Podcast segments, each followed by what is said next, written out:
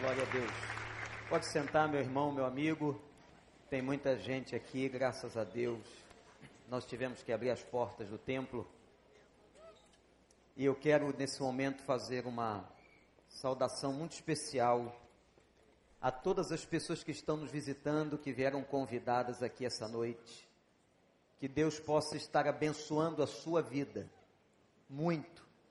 E eu quero convidar você, se você não tem ainda uma igreja, se você não tem uma família espiritual, leva no teu coração que é impossível viver essa vida sem Deus. E é fundamental que aqueles que creem em Deus tenham a sua igreja, estejam na igreja do Senhor. E nós temos um espaço aqui para você, para sua família. Que Deus possa derramar graça sobre a sua casa e que você venha se somar a nós, porque nós cremos de todo o coração. E é isso que nós estamos pregando desde que esse congresso da família começou quinta-feira. Que a solução para esta sociedade e para o mundo é a salvação de Cristo Jesus. Só Deus pode transformar a mente e o coração dessa geração. Você está convidado e convocado a estar com a gente e que Deus te abençoe. Eu quero convidar os irmãos a que leiamos juntos um dos textos mais lindos do Velho Testamento, capítulo 7 do livro de Josué. Tem noites que é mais difícil pregar do que outras. Essa é uma delas. Pela emoção e pela alegria da experiência que eu e Amanda tivemos de batizar o Gabriel.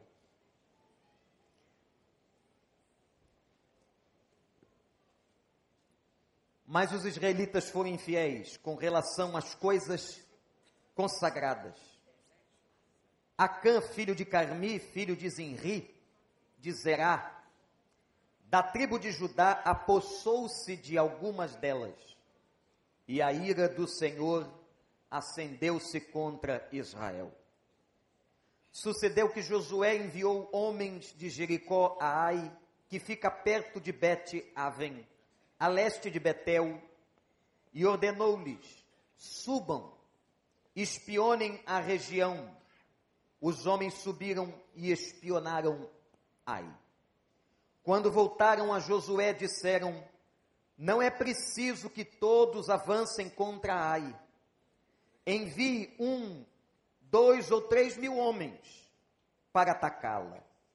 Não canse todo o exército, pois eles são poucos por isso, cerca de três mil homens atacaram a cidade, mas os homens de Ai os puseram em fuga.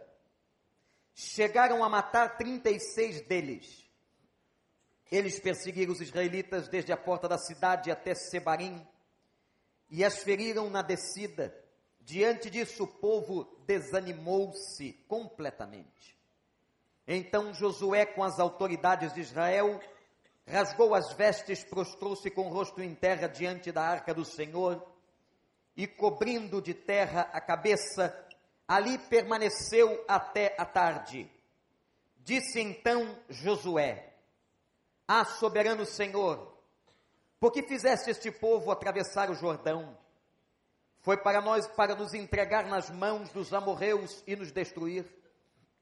Antes que nos contasse, contássemos em continuar do outro lado do Jordão. Que poderei dizer, Senhor, agora que Israel foi derrotado por seus inimigos? Os cananeus e os demais habitantes desta terra saberão disso, nos cercarão e eliminarão o nosso nome da terra. Que farás então pelo teu grande nome? O Senhor disse a Josué: Levante-se, porque você está aí prostrado. Israel pecou violou a aliança que eu lhe ordenei. Apossou-se de coisas consagradas, roubou-as, escondeu-as e as colocou junto aos seus bens. Por isso, os israelitas não conseguem resistir aos inimigos. Fogem deles porque se tornaram merecedores da sua destruição. Não estarei mais com vocês, se não destruírem do meio de vocês o que foi consagrado a destruição. Vá, santifique o povo, diga-lhes: santifiquem-se para amanhã, pois assim diz o Senhor, o Deus de Israel: há coisas consagradas à destruição no meio de vocês, ó Israel. Vocês não conseguirão resistir aos seus inimigos enquanto não as retirarem. Apresentem-se de manhã, uma tribo de cada vez. A tribo que o Senhor escolher virá à frente, um clã de cada vez. O clã que o Senhor escolher virá à frente, uma família de cada vez. E a família que o Senhor escolheu virá à frente, um homem de cada vez. Aquele que for pego com as coisas consagradas será queimado no fogo, contudo, o que lhe pertence. Violou a aliança do Senhor e cometeu loucura em Israel. Na manhã seguinte, Josué mandou os israelitas virem à frente, segundo as suas tribos, e a de Judá foi a escolhida. Os clãs de Judá vieram à frente e ele escolheu os Zeraitas. Fez o clã dos Zeraitas vir à frente, família por família, e escolhido foi Zinri. Josué fez a família de Zinri vir à frente, homem por homem, e Acã, filho de Carmi, filho de Zinri, filho de Zerá, da tribo de Judá foi escolhido. Então Josué disse a Acã: Meu filho, para a glória do Senhor, o Deus de Israel, diga a verdade. Conte-me o que você fez. Não me esconda nada. Acã respondeu: é verdade que pequei contra o Senhor, o Deus de Israel. O que fiz foi o seguinte: quando vi entre os despojos uma bela capa feita na Babilônia, dois quilos e quatrocentos gramas de prata e uma barra de ouro de 600 gramas, eu as coloquei e me apossei de, deles. Estão escondidos no chão da minha tenda, com a prata por baixo. Josué enviou alguns homens que correram à tenda de Acã, e lá estavam escondidas as coisas com a prata por baixo. Retiraram-nas da tenda e as levaram a Josué e a todos os israelitas e as puseram perante o Senhor. Então Josué, junto com todo Israel, levou a Cambis, neto de Zerá, a prata, a capa, a barra de ouro, seus filhos e filhas, seus bois, seus jumentos, suas ovelhas, sua tenda e tudo que lhe pertencia ao vale de Acor. Disse Josué: Porque você nos causou tanta desgraça, hoje o Senhor lhe causará desgraça. E todo Israel o apedrejou. E depois apedrejou também os seus, e queimou tudo, e todos eles no fogo sobre Acã ergueram um grande monte de pedras, que existe até hoje. Então o Senhor se afastou do fogo da sua ira, por isso foi dado àquele lugar o nome de Vale de Acor, nome que permanece até os dias de hoje. Que o Senhor Deus nos abençoe.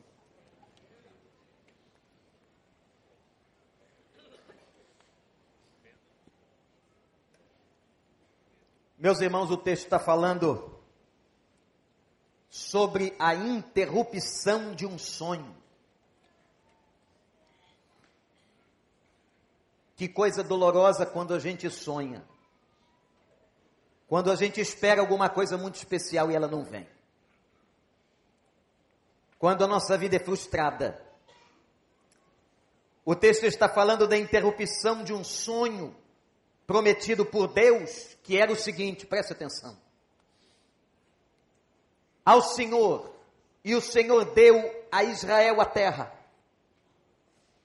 e disse: Possuirás a terra de Canaã. Você, povo de Israel, vencerá inimigo por inimigo, tomará toda a fronteira, e depois se estabelecerá nela essa terra será distribuída entre as famílias e as tribos de Israel. E vocês verão que essa terra que lhes dou, mana leite e mel, era a promessa do Senhor. Israel está no processo da conquista. E agora a cidade, o lugar da vez, é uma cidade chamada Ai. Josué, como era de costume, um militar estrategista, inteligente, manda os espias até a cidade de Ai para saber qual seria a estratégia de guerra que ele usaria. Quando os estrategistas voltam, os espias, aconselham o seguinte a Josué: não precisa reforçar o exército, nem sacrificar soldados. O povo é pequeno e fraco na cidade de Ai. Basta apenas dois ou três mil soldados e nós aniquilaremos aquela cidade. Interessante, no capítulo anterior, a conquista da cidade de Ai, Israel havia conquistado a poderosa cidade de Jericó, derrubando as suas muralhas. Israel, como povo, gente, estava confiante, estava certo.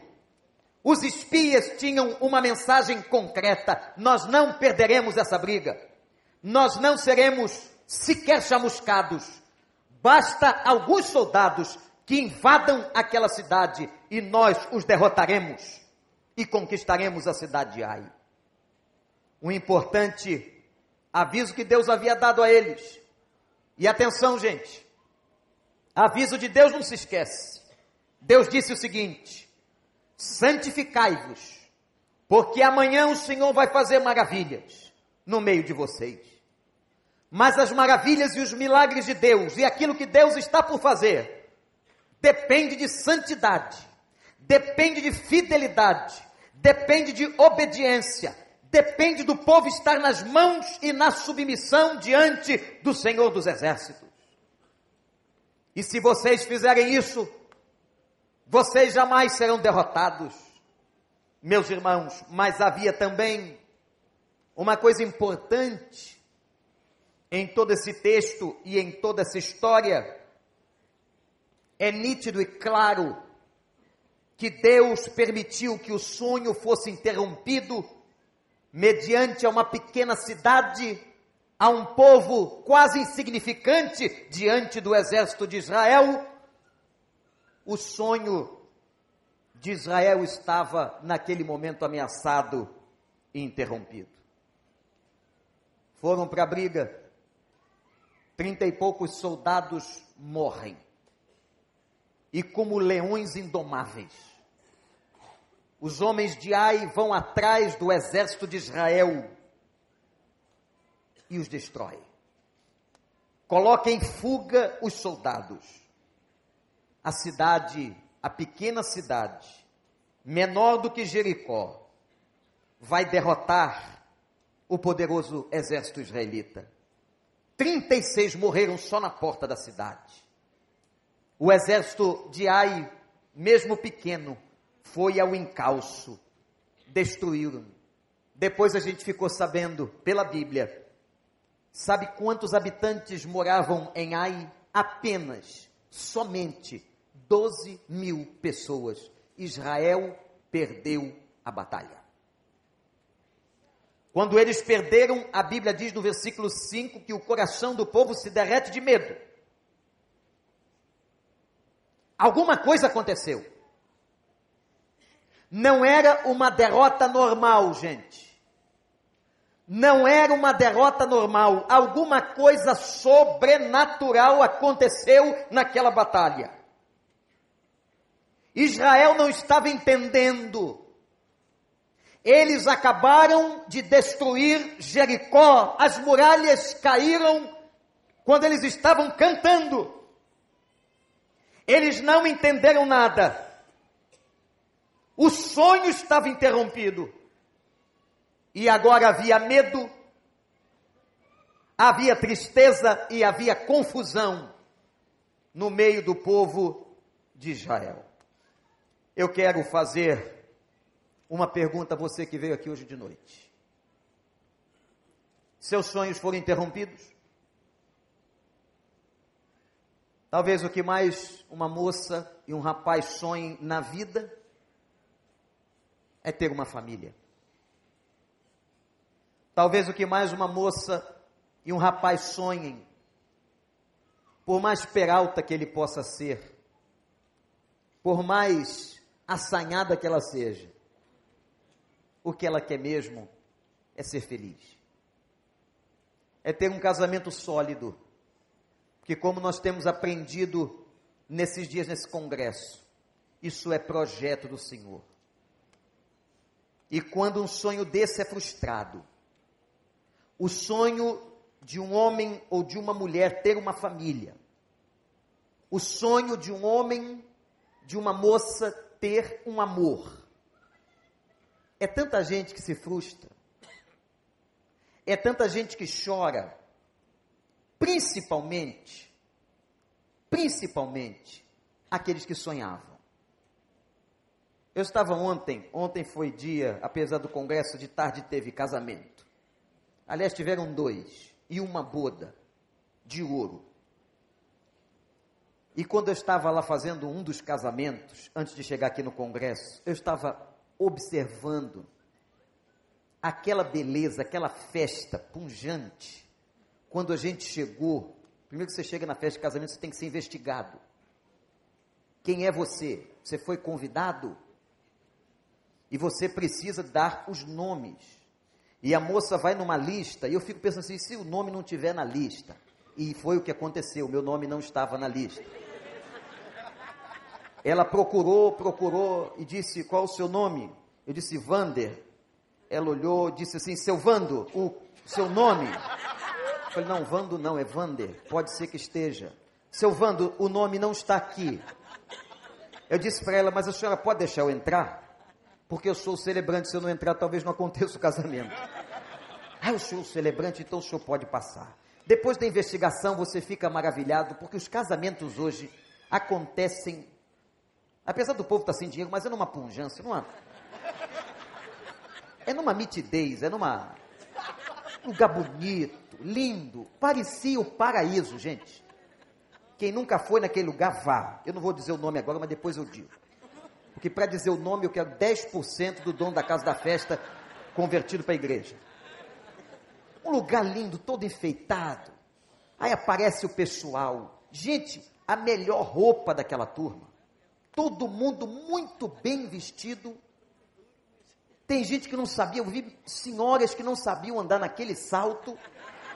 Isso era sinal que não faziam aquilo há muito tempo, devia ser alugado. Elas andando ali, mas aquela pose, todo mundo passeando, flores para todo lado. E daqui a pouco começa a cerimônia, uma orquestra toca música. Olha, gente, dá vontade de casar várias vezes. E aí entra, e vai entrando os padrinhos. É nessa hora que tem que tomar cuidado para o pastor não dormir. Porque leva meia hora para entrar cada padrinho. Pastor Marcos foi um dos padrinhos com a sua esposa. Ele tem síndrome de galã. E foi entrando numa lentidão que me deu uma raiva dele. Disse, rapaz, vamos andar? Tem congresso na igreja? Pastor Joel, ele desfilava a esposa ainda é bonita, mas ele ele veio naquela vagarosidade. Tudo armado, aí vem um momento mais excelente. Toca um sino e vem o noivo. O noivo vem caminhando e ele estava ótimo. O apelido dele era Terninho. Um apelido usado aqui na igreja. Mas o nome dele era Douglas. Mas ele veio de fraque, de smoking. Entrou o noivo com aquele sorriso. Eu disse: Você não sabe o que te espera. Mas ele continuou sorrindo. Eu disse: Rapaz, quando passar esse negócio aqui, você vai ver que é casamento. Entrou e daqui a pouco vem a princesa. Aí todo mundo fica de pé, porque o momento é dela. Não é verdade? Aquele vestido, aquele negócio, aquele cabelo, aquela cara que ela nunca mais vai botar igual daquele jeito. Vem a noiva linda bela. O povo chocado com aquela cena olha admirado. Isso é tudo um sonho, gente. Ela vai, ele chega, vê aquela noiva, vai com aquela cara de retardado ao encontro dela. Eu não sei se isso é teatro, não, não deve ser não. Ele estava apaixonado. Aí chegou, beijou a mão dela, deve também ser a última vez que ele vai fazer isso.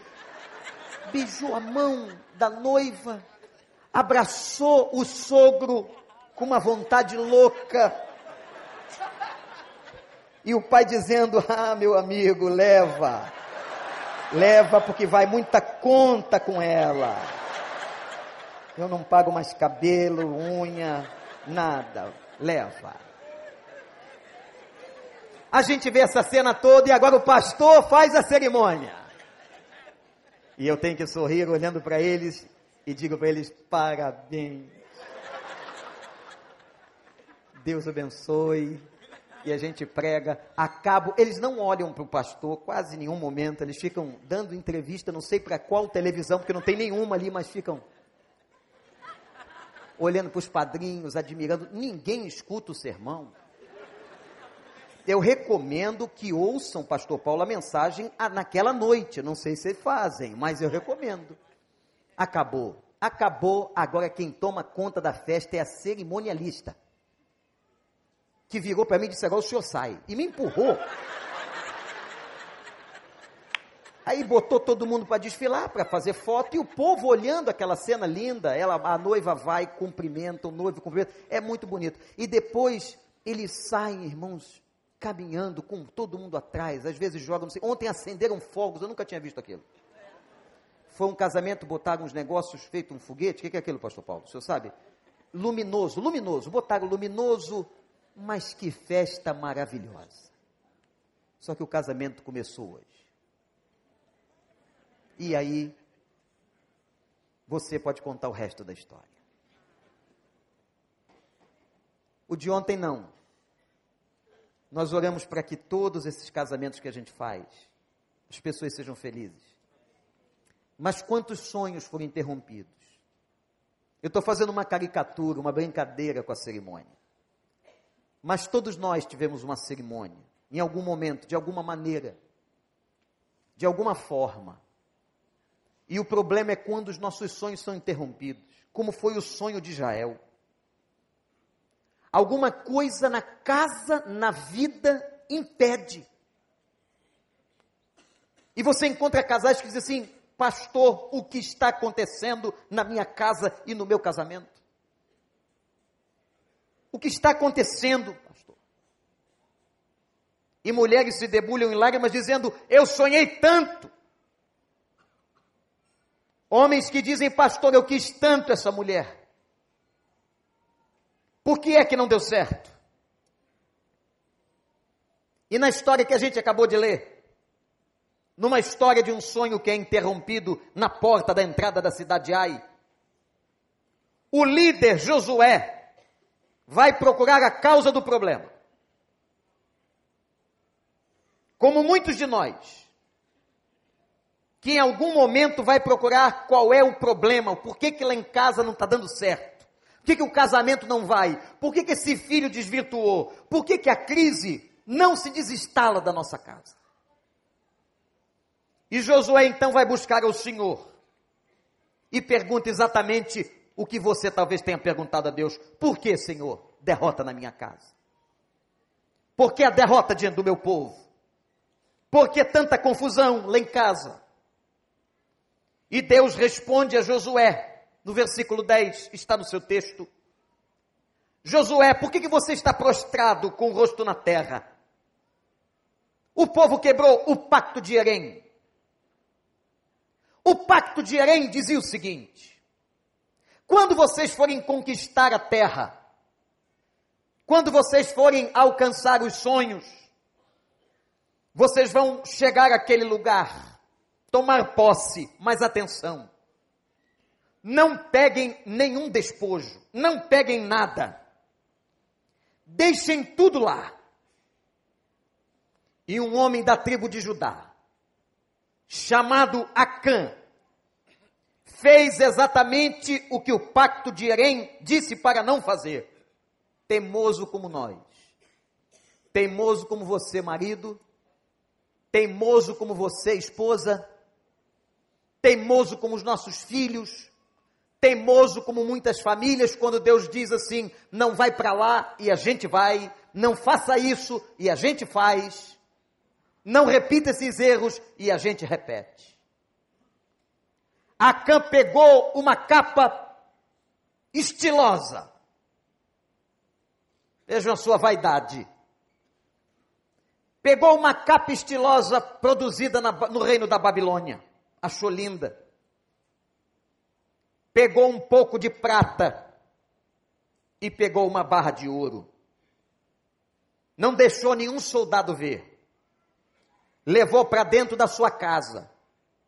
levou para dentro da sua tenda e escondeu num buraco, acreditando que depois, quando Israel partisse para frente na conquista da terra, ele apenas escavaria, tiraria o que havia roubado, o que havia ficado com ele e levaria para o futuro para ter alguma coisa a mais na sua vida material. Engano.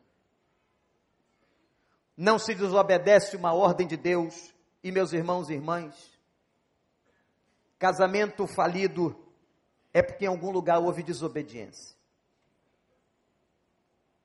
Casamento quando a gente não ouve a Deus, quando a gente não busca, quando a gente não ora. Porque casamento é um negócio difícil. Ficar casado, hoje de manhã nós chamamos aqui os irmãos que fizeram 50 anos de casamento. Estão vivos, estão aí. E subiram aqui para agradecer a Deus. E a igreja vibrou com o testemunho deles. 50 anos de casamento. Agora pode perguntar a qualquer um deles se foi fácil. E se der o um microfone para eles falarem, vai dar ruim. Ele vai contar alguma coisa, ela vai contar alguma coisa. Porque casamento não é fácil, não. Agora, o cara chegar a 50 anos de casamento, só debaixo da graça e da misericórdia de Deus. O, qual é o amor mais lindo desse mundo? Já disse alguém para mim. Pastor, o senhor sabe qual foi o romance e qual é o romance mais conhecido da terra? Eu me lembrei. O que foi estabelecido na cidade de Verona, na Itália. A história de Romeu e Julieta. O homem olhou para mim e disse: É verdade, pastor. E o senhor sabe por que, que eles foram felizes e um casal alegre e feliz daquela maneira? Eu disse: Não, por quê? Porque não conseguiram casar e se mataram. Eu nunca tinha pensado na profundidade de tal filosofia de vida. Porque casar é difícil, gente. Mas mais difícil do que casar é permanecer casado. É ou não? Ah, para vocês é fácil? Eu quero saber se os casais concordam comigo. É fácil se manter casado? Olha aí. Eu trago em minhas mãos, Pastor Paulo, uma carta que guardo com muito carinho olha só a situação dela, eu faço questão de guardar como ela está. A carta foi encontrada diante de um corpo, corpo de um suicida.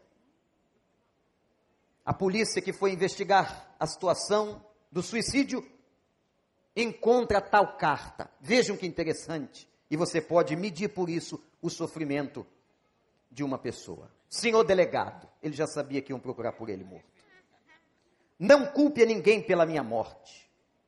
Eu deixo essa vida hoje porque um dia mais eu acabaria louco.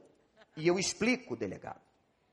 Tive a desgraça de casar-me com uma viúva, a qual tinha uma filha. Se eu soubesse, não teria me casado. Meu pai, para a maior desgraça, era viúvo. Enamorou-se e casou com a filha da minha mulher. Resultou daí que a minha mulher se tornou sogra de seu sogro. Minha enteada ficou sendo minha mãe. Meu pai era ao mesmo tempo o meu genro.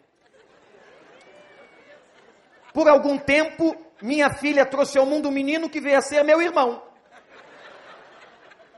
Com o decorrer do tempo, minha mulher também deu à luz a um menino que, como irmão de minha mãe, era cunhado de meu pai e tio do seu filho passando minha mulher a ser nora da sua própria filha. Senhor delegado, fiquei sendo pai da minha mãe, tornando-me irmão do meu pai. Minha mulher ficou sendo minha avó, já que é a mãe da minha mãe, e assim acabei de ser avô de mim mesmo. Quando acabou de ler a carta, o delegado também se matou. Uma das cartas mais comoventes que eu trago no meu ministério.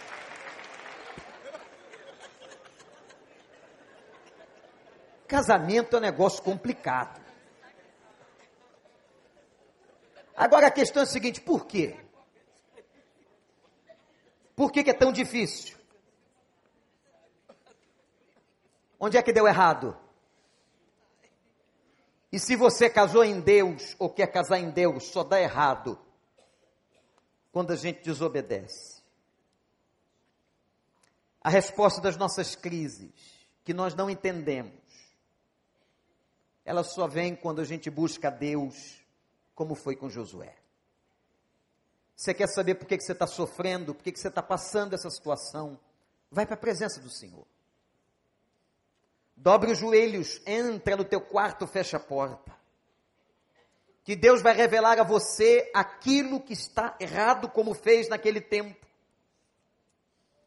E o texto mostra, gente, que o pecado é solidário. É solidário.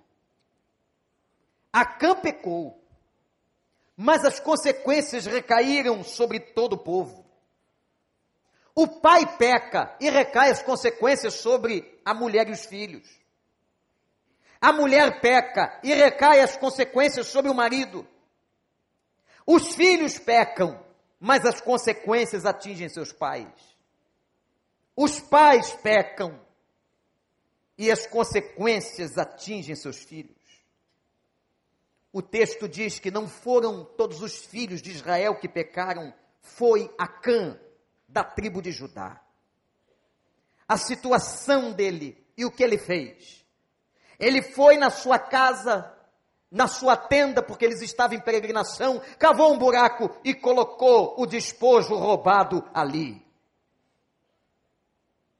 Talvez alguma coisa esteja enterrada na tua casa. Talvez um pecado, uma desobediência que você ou teu cônjuge cavaram um buraco bem profundo e colocaram na tua casa. E está aí a raiz e a causa de todo o sofrimento e de toda crise. Uma desobediência, uma forma leviana de agir. Às vezes começou com você, pai alcoólatra quem sabe uma filha solteira que ficou grávida num tempo que não devia ficar. Um marido que caiu no adultério. Uma mulher que mentiu. Um cônjuge que saiu do seu papel. Papel cuja Bíblia determina para a vida do homem e da mulher. O sofrimento nos casamentos nos dias de hoje. O sofrimento das famílias é porque em algum momento, presta atenção e olha para o pastor, em algum momento, na história da sua vida, alguém fez um buraco espiritual no meio da sua sala.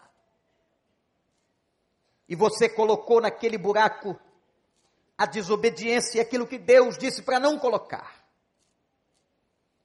E aquele pecado enterrado aquele pecado que não é confessado, aquele pecado que não é resolvido, aquela situação de crise acaba afetando, gente, toda a família. Acaba afetando os filhos, a relação, a comunicação do casal. E agora, como é que a gente resolve uma crise dessa? Afeta as crianças. As nossas crianças hoje nós temos que estar tão atentos, tão atentos. Elas aprendem valores que às vezes não vêm de dentro de casa, gente. Não são os valores do recriança, que a tia Keila, que os professores ensinam. Não são os valores que você passa. Elas aprendem, elas veem exemplos, testemunhos, vidas situações que elas acabam incorporando, assimilando, nós temos que ter muito cuidado com os nossos filhos.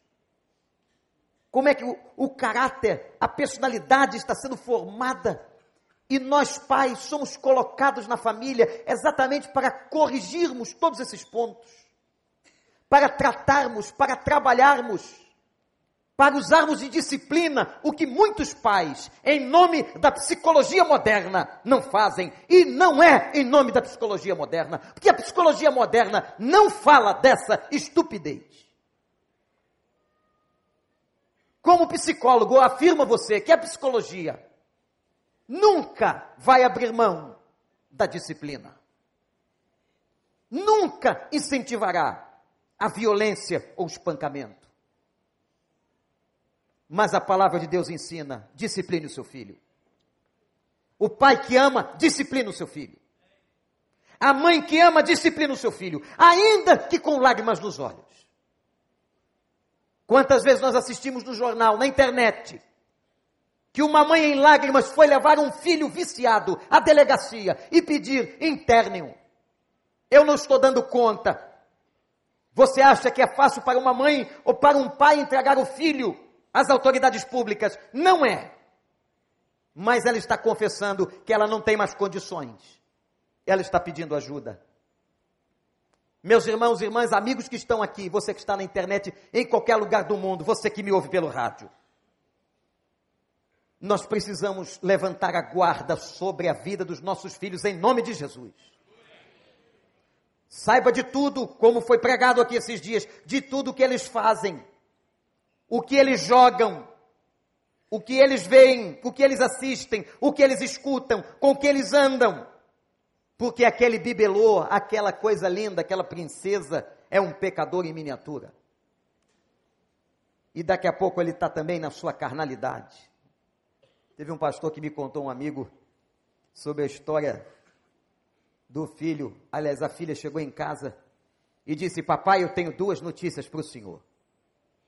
Uma boa ou uma ruim. Quando se fala assim, você já prepara, né? E ela disse, ele disse assim: Então tá, filha, comece pela ruim. E ela disse: Pai, eu tirei dois na prova. Minha filha, você tirou dois. E qual deve ser a notícia boa? Pai, assaltaram a professora, levaram o carro dela e todas as provas estavam dentro. Pai, eu fiquei tão feliz. Ele, mas como, minha filha? Como você pode ter ficado feliz com um assalto da sua professora, com um roubo que a sua professora sofreu, com um trauma pelo qual ela passou? Pelo menos sumiu a minha prova, pai. Aquele pai teve que disciplinar aquela filha, dizer para ela: filha, não é assim não. Não é assim não. Os nossos filhos estão expostos às coisas mais diferentes. As coisas mais esdrúxulas, mais estranhas. E às vezes eles começam, sem a gente saber, a cavar no meio da sala e a colocar pecado dentro de casa. A colocar pecado no armário, a colocar pecado na mochila. Assim como você, marido, que às vezes cava no meio da tua casa e começa a esconder pecado ou que Deus não queria que você fizesse. Assim como acontece com você, mulher. Todos nós temos a potencialidade de cavarmos buracos, como fez Acã, e colocarmos neles, no centro da nossa casa, aquilo que Deus desaprova. E é aí que vem e que nasce todo o sofrimento. É aí que vem e que nasce toda dor toda discórdia, até chegar onde o diabo quer, no divórcio. Se você quer saber uma coisa que dá mais prazer ao diabo é o divórcio. É ver uma família destruída. Ele bate palma. Ele bate palma para um filho que caiu na cocaína. Ele bate palma para uma menina que se suicida, como uma moça que estava vindo nesta igreja e pulou do 13 terceiro andar do condomínio Nova Ipanema, há uns anos atrás ele bate palma. Quando uma moça se perde, ele bate palma. Quando um casal briga, ele bate palma.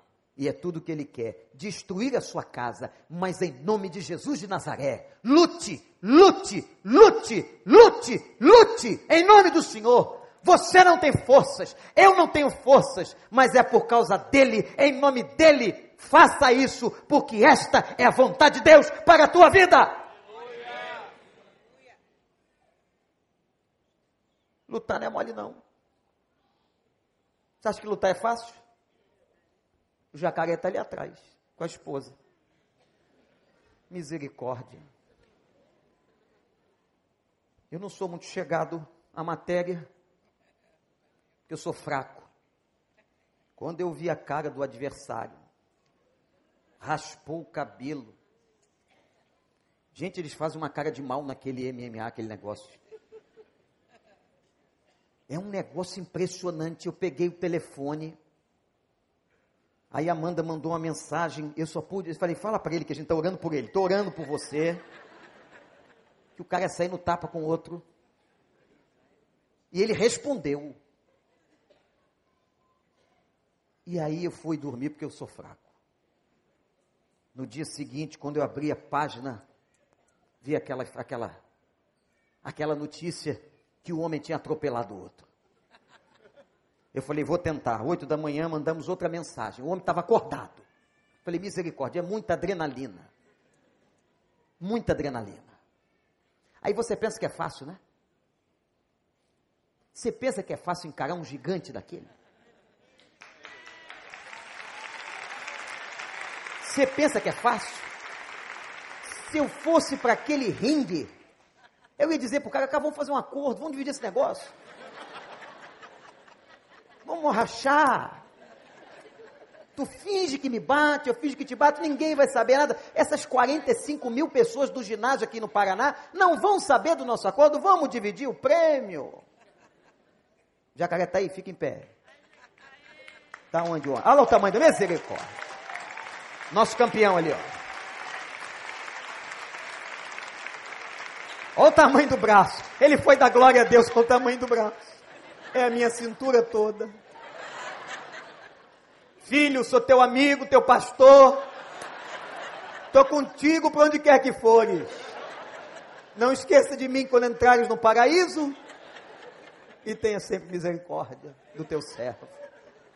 Vou brigar com um homem desse? Quer brigar, doutor Mário? Não. É fortinho também, mas não dá. Não dá para encarar. Pergunta para ele se é fácil lutar. Pergunta para a esposa dele, que ficou em casa orando com os filhos. Aliás, são crentes fiéis. Se você não sabe, fazem um trabalho no Centro de Ação Social da Igreja que muitos meninos já aceitaram a Cristo nas aulas de jiu-jitsu do irmão Ronaldo Jacaré. É gente de Deus. Eu vi que você fez, hein? No final da luta. Eu vi que você não conseguia mais bater. E naquela hora ali eu disse assim: esse cara é crente. Mas é difícil lutar. É difícil encarar. A vontade é de desistir. Talvez você esteja aqui com um problema tão grande, com uma crise tão grande que é melhor desistir. Que é melhor abandonar tudo. Mas eu quero dizer para você, mesmo que você não saiba como e nem quando lute pela sua família, como disse o profeta Neemias. Lute pela sua casa. Lute pelos seus filhos, pelas suas filhas.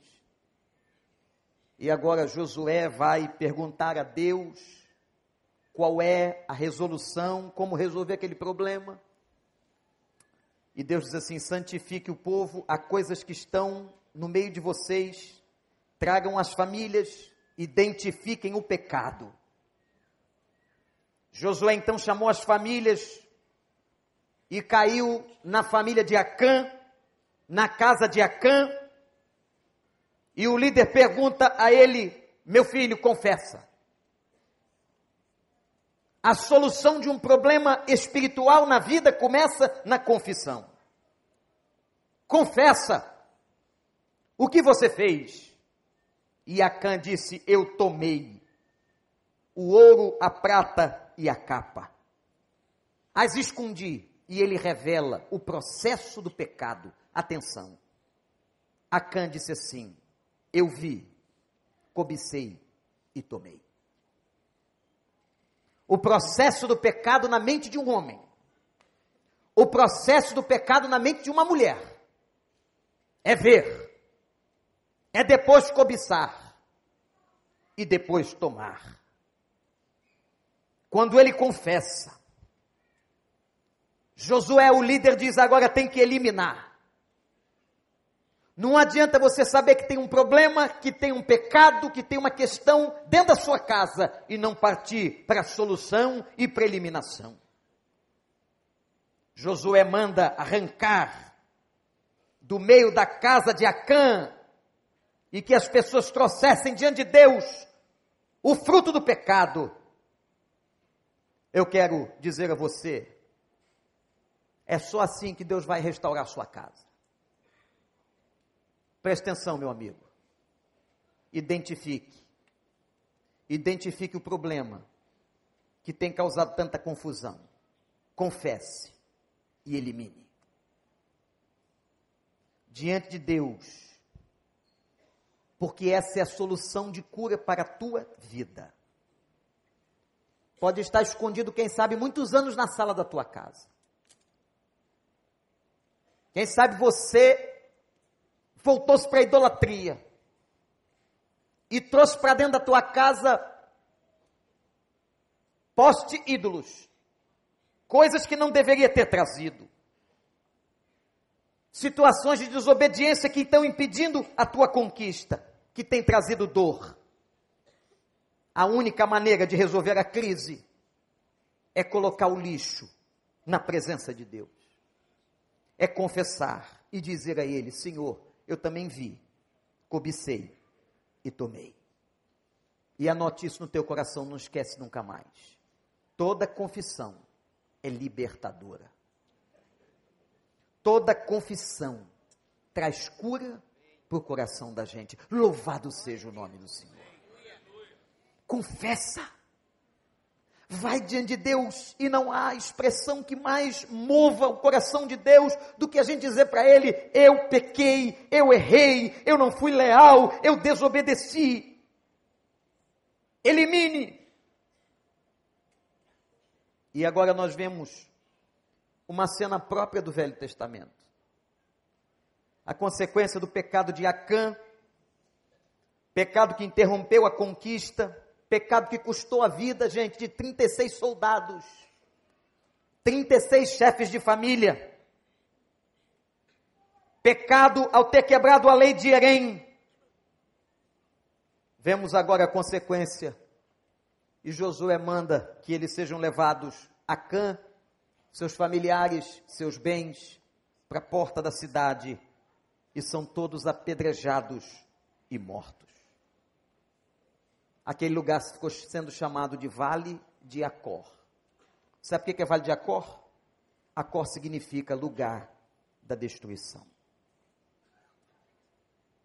Por que, que Deus teve que fazer isso? Lembram que Acã é da tribo de Judá? Judá é a linhagem de Jesus. Tinha que ser eliminado todo pecado. Mas eu quero dizer uma coisa para você. Olha bem para mim que você vai entender agora. Deus não vai apedrejar você. Deus não vai te machucar. Porque o castigo que nos traz a paz estava sobre ele. Não vai acontecer mais o que aconteceu em Josué 7. Que o Deus da graça te cobrirá diante confissão. O amor de Deus encherá a tua vida a misericórdia do Senhor te alcançará. A graça do Senhor alcançará a tua casa, lavará a tua vida dos seus pecados.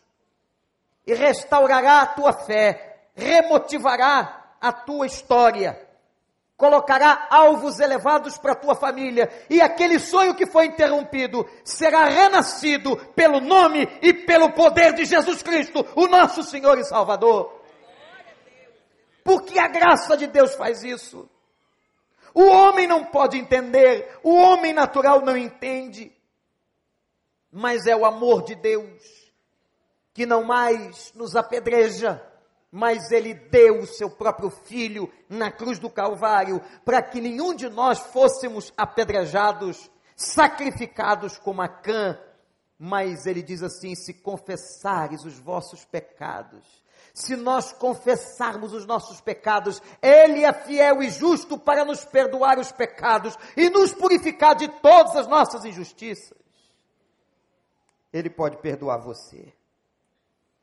A confissão, a eliminação trouxe paz nas casas de Israel. Sabe o que aconteceu no capítulo 8? O mesmo povo vai invadir a mesma cidade de Ai. E o povo agora sem pecado. O povo agora sem compactuar com erro. O povo vence Ai com facilidade, toma a cidade e o sonho de Deus continua se estabelecendo para o seu povo. Aleluia! Louvado seja o nome do Senhor. Você pode aplaudir ao nome de Jesus. E o vale de Acó, o vale da desesperança, o vale da tormenta é agora transformado no vale da graça, da esperança e da vitória. Você entrou aqui derrotado. Você entrou aqui dizendo: não tem jeito para minha casa, não tem jeito para o meu casamento, não tem jeito. Eu quero dizer a você que a graça de Deus, a misericórdia de Deus, dá jeito em qualquer coisa. Porque para Deus, nada é impossível. Eu quero orar com você.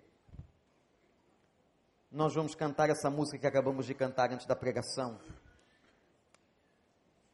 que é uma música que fala que a gente chega, às vezes, nos lugares mais profundos, sentindo a dor maior. Mas eu queria dar um testemunho. Nessa noite, em que minha família está aqui, minha esposa está aqui, meu filho foi batizado, eu quero que você olhe bem para mim. e que você entenda que eu sou um pastor. E talvez eu vou agora, e faço isso propositalmente, quebrar, quebrar a sua fantasia. Porque a gente tem a tendência de achar e de pensar que esses homens que sobem atrás do púlpito são perfeitos. Que nós não pecamos, que nós não erramos. Eu quero dizer para você que na minha casa eu também já fiz um buraco e enterrei desobediência. E todas as consequências da desobediência vieram sobre a minha vida. Eu falo isso para o testemunho e para a glória de Deus. Eu já sofri muito. Amanda já sofreu muito, Gabriel já sofreu muito. Porque nós não somos uma família perfeita. Nós não acertamos sempre. Eu não sei se no seu imaginário, pastor não peca, ou pastor não pode ter problemas, mas tem. Eu posso garantir para você que tem, todos eles. Eu hoje estava andando aqui no shopping, depois do almoço. Amanda não sabe disso. E eu vi um pastor que há um tempo atrás, uns dois anos, veio aqui pedir socorro. Que a sua esposa tinha ido embora. E ele estava sentindo a dor de um abandono e hoje, quando ele passou ali, ele estava só com os dois filhos. Eu entendi. Pastor de uma grande igreja dessa cidade. Eu só pude olhar para ele e dizer assim: Amigo, irmão, você está bem? Ele apertou a minha mão, não podíamos falar muito. E ele disse: Estou firme. Como é difícil. Se é difícil para você, imagina a dificuldade para um pastor. E eu quero testemunhar a você que eu também já andei na sala da minha casa gritando. Que eu já fui num dia em que minha esposa não estava em casa, em todos os cômodos, gritando, clamando e perguntando a Deus por quê de tanto sofrimento de tanta luta, ao ponto de chegar e dizer: Senhor, tu me deste um ministério tão largo, mas eu não estou suportando o peso. ou o Senhor me socorre, me dá as forças de Isaías 40, ou eu vou sucumbir, porque eu sou carne. E o meu medo e o meu pavor é que eu arraste não apenas a minha casa, o meu filho, mas eu arraste centenas e milhares de pessoas. Ó oh Deus, filho de Davi, tem misericórdia de mim. E naquele dia, irmãos, o crepúsculo chegou, eu me lembro como se fosse hoje. Eu caí de joelhos, as lágrimas escorriam, eu pedi misericórdia. E Deus me deu uma promessa. E disse: Seja fiel e eu vou te honrar. Eu só quero que você seja fiel. E eu disse a Deus: Mas tu sabes o quanto eu sou carne e tenho uma potencialidade para ser infiel, para desobedecer, para não fazer aquilo que o Senhor quer que eu faça. Mas eu também ouvi, meu filho, eu te ajudarei. Eu estou contigo na hora da angústia. Eu sou o teu pastor. E de nada você terá falta. Eu passei, irmãos, o escárnio de muita gente. Eu sofri o deboche de colegas e de pessoas que não tiveram misericórdia e pisaram na cana quebrada e queriam apagar o único borrão que fumegava. A única esperança, eu nunca vi isso, mas eu vi gente que se dizia confessar a mesma fé que eu, torcer para que não desse certo, torcer para que eu abandonasse o ministério, torcer para que desse tudo errado. E tinha gente que dizia o seguinte: vocês vão ver, um dia vai arrebentar, como se eles dissessem: um dia eu vou regozijar, porque ele se arrebentou. Mas eu quero dizer a você nessa noite que isso não aconteceu e não vai acontecer. Não é por causa de mim, não é por causa das minhas forças, é por causa do Senhor dos exércitos, é por causa da misericórdia, é por causa da graça. Quando a gente ajoelha no centro da casa, quando a gente reconhece que tem pecado na tenda de Acã, quando a gente confessa, meus irmãos, meus jovens, quando a gente vai para a lágrima e grita, grita, grita a dor, e você tem todas as oportunidades, eu tive todas as oportunidades para desobedecer. Um dia eu estava em São Paulo numa conferência e fui à igreja de um pastor, amigo, pastor Hélio Schwartz Lima, que acabou de se aposentar do ministério da Igreja Batista da Penha, na cidade de São Paulo. Eu fiquei falando com ele quatro horas. Eu entreguei tudo, eu desisti de tudo. E aquele homem usado por Deus disse assim para mim: Vander, você não pode colocar o ponto final numa história que não foi você que começou. Se Deus te deu um ministério, uma vida, deixa que Ele diga. Não são os homens que vão dizer, Ele vai dizer a hora e o momento que você vai parar. E naquele instante, eu vi o Senhor, eu vi a graça, eu vi o carinho, saiu um peso das minhas costas. E amparado por muita gente que está aqui, amparado por muitos amigos que eu tenho aqui na igreja, da minha liderança, de pastores, das vice-presidências, de todo mundo, eu pude ver o Senhor ser fiel mais uma vez. Deus é bom. Se você estiver descendo no oceano mais profundo, se as águas estão, tenha certeza que Ele só tem um propósito para a tua vida e para a tua casa fazer você ser mais forte, restaurar, fazer você ser uma bênção, para a honra e para a glória do nome de Deus. Eu estou aqui por uma única razão, irmãos, pregando a palavra.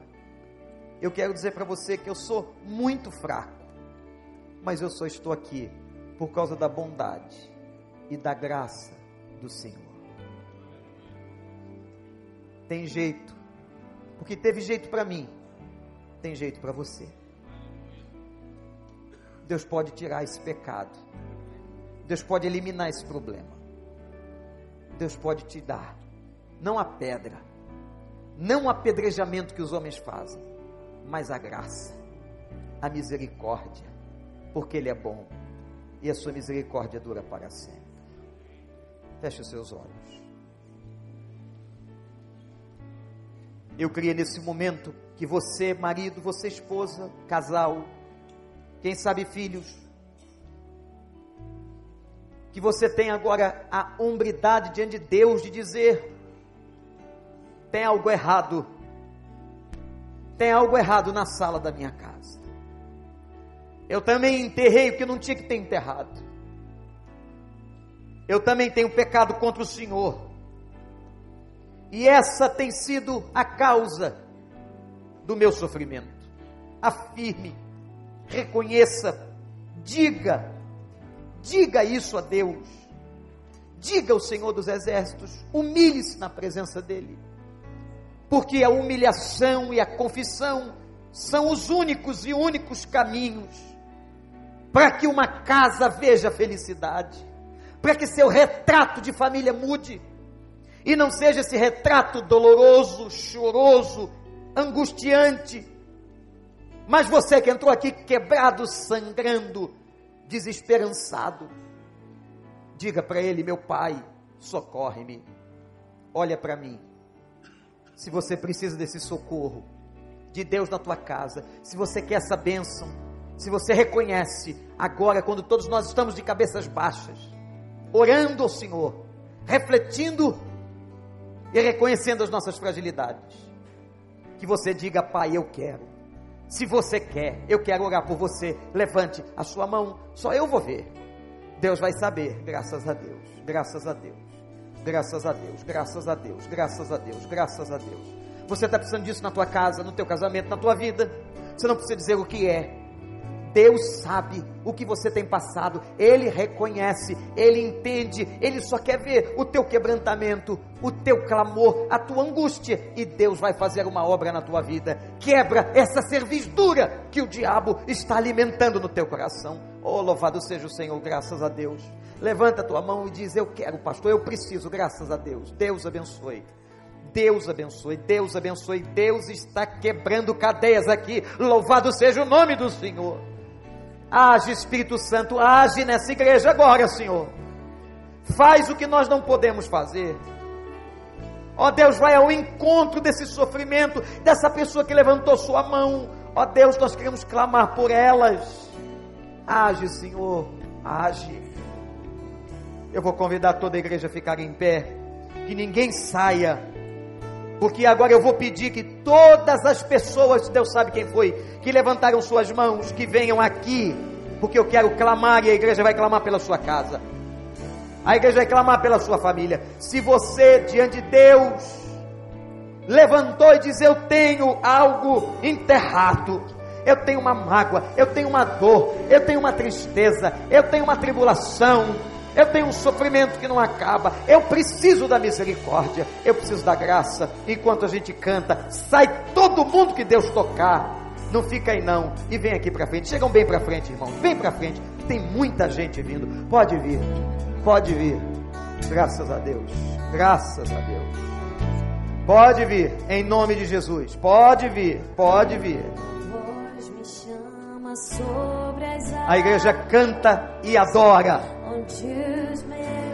Esse cântico é uma oração. Se o Espírito Santo mexeu, tocou com você, não resista à voz do Espírito.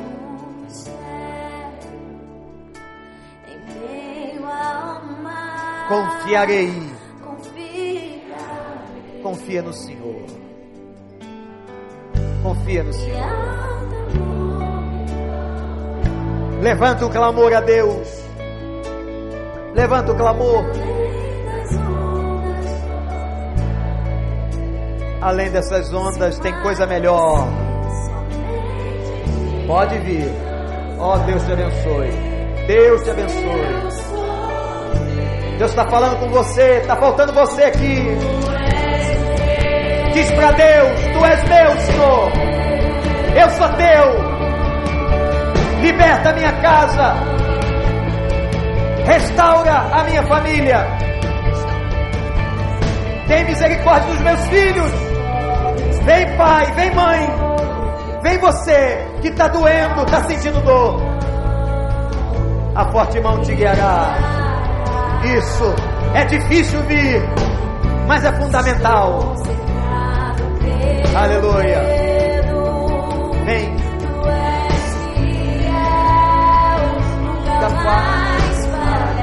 Ele não falha. Então, clame. Vamos levantar as mãos. Levante as mãos o Senhor e clame, clame.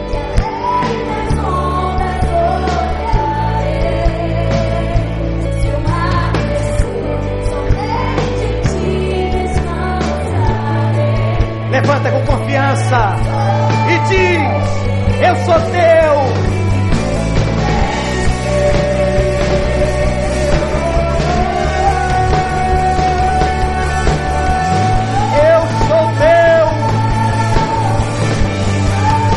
Ó Deus, ó Deus, nós somos teus.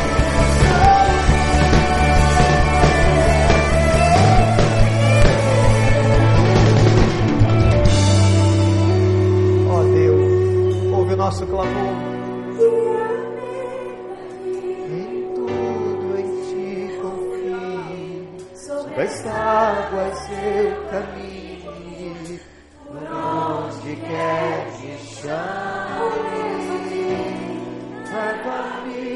mais fundo do que já estive, minha fé será mais firme, Senhor, em tua presença.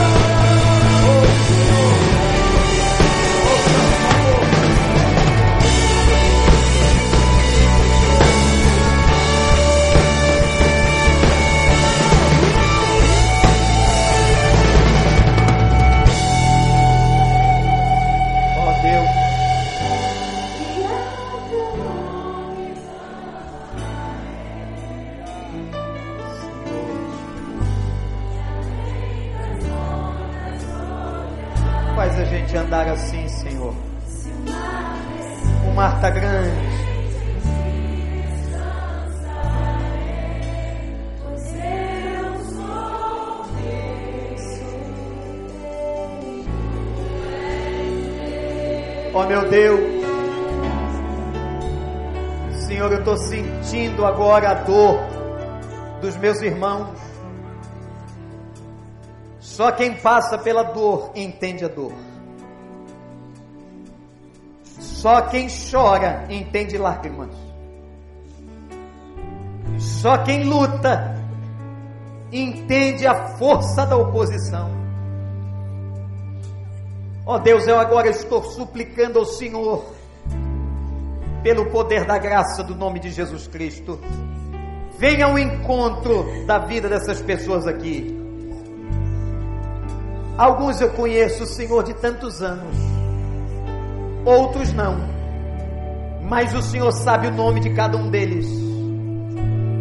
Eu te suplico, arranca o pecado da tenda de Acã Elimina essa maldição, Senhor. Eles estão clamando, como eu já clamei. Eles estão chorando, como eu já chorei. Eles estão gritando, como eu já gritei. Ó oh Deus, tira o Senhor do vale de ossos secos e traz a vida. Restaura a esperança Faz com que eles saiam daqui, Senhor, sabendo que eles podem andar sobre as águas. Que eles não serão apedrejados, não. Porque o Senhor lhes dará graça. E o Senhor levanta o abatido. O Senhor vai ao encontro daquele que clama com o coração quebrantado. O Senhor vai ao encontro do pecador que confessa. Deus vai ao encontro deles. Enxuga dos olhos as lágrimas Traz uma esperança nova, Senhor. E que ao saírem daqui hoje saiam certos, certos da bênção de Deus nas suas casas, nas suas vidas. E reveste eles agora com a tua força, Senhor.